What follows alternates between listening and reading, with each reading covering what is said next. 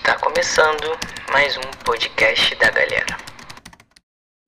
Fala galera, aqui é o João. Tudo bem com vocês? Espero que sim. Hoje falaremos sobre constância na leitura da palavra de Deus.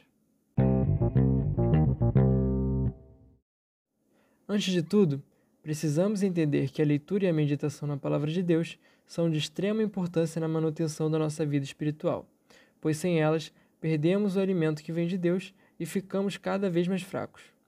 Precisamos entender também que não existe uma receita de bolo para sermos constantes, mas existe sim algumas dicas que nos auxiliam em relação a uma leitura mais eficaz e bem proveitosa.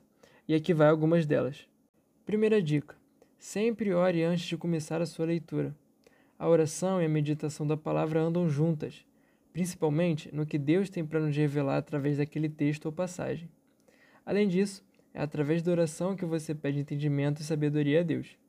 Certa vez, ouvi que a Bíblia talvez seja o único livro que você vai ler na presença do próprio autor, e isso é maravilhoso. Peça a Deus força, entendimento e sabedoria para ser constante em leitura. A outra dica é sempre ler os contextos em que a passagem está contida. Além de ajudar na compreensão, o contexto também revela detalhes que podem abençoar a sua vida, mas às vezes acabam passando despercebidos.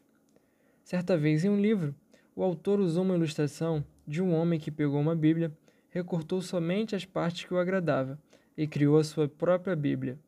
Não sejamos como esse homem, que só lê quando precisa de um conforto, de uma palavra de ânimo, mas que cresçamos cada vez mais em conhecimento. Alguns especialistas dizem que são necessários em média 21 dias para algo se tornar um hábito em nossas vidas.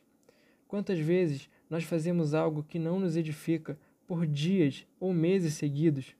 Que possamos substituir essas coisas pela leitura da palavra, pela oração, pela comunhão com Deus. Constância é a chave. Quando criamos o hábito de leitura da palavra, podemos ver como Deus trabalha em nossa vida e através da nossa vida para com o próximo. Ser constante é crer em Deus e deixar que a minha fé tome o controle sobre as minhas emoções, ao invés de deixar as minhas emoções abalarem a minha fé. E o que, que isso quer dizer, João?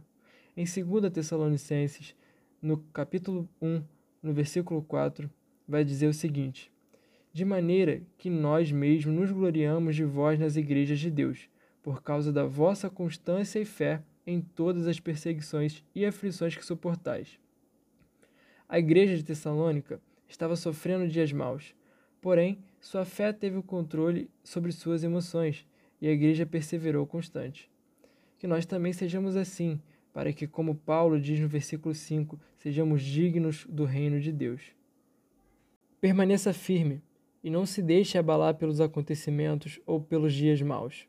E lembre-se: enquanto o mundo chacoalha, a palavra de Deus é a rocha que nos mantém de pé.